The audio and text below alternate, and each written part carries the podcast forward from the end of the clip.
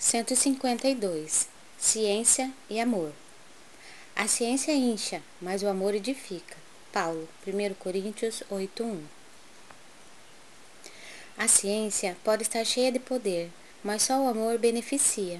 A ciência, em todas as épocas, conseguiu inúmeras expressões evolutivas.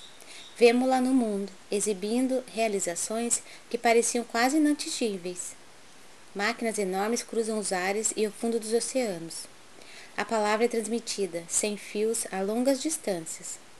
A imprensa difunde raciocínios mundiais.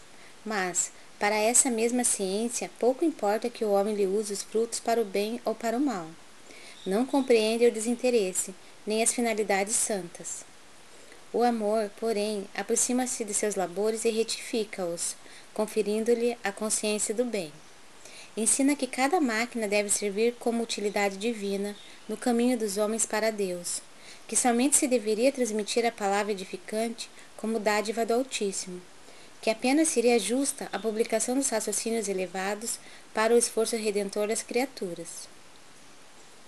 Se a ciência descobre explosivos, esclarece o amor quanto à utilização deles na abertura de estradas que liguem os povos. Se a primeira confecciona um livro, ensina ao segundo como gravar a verdade consoladora. A ciência pode concretizar muitas obras úteis, mas só o amor institui as obras mais altas. Não duvidamos de que a primeira, bem interpretada, possa dotar o homem de um coração corajoso. Entretanto, somente o segundo pode dar um coração iluminado.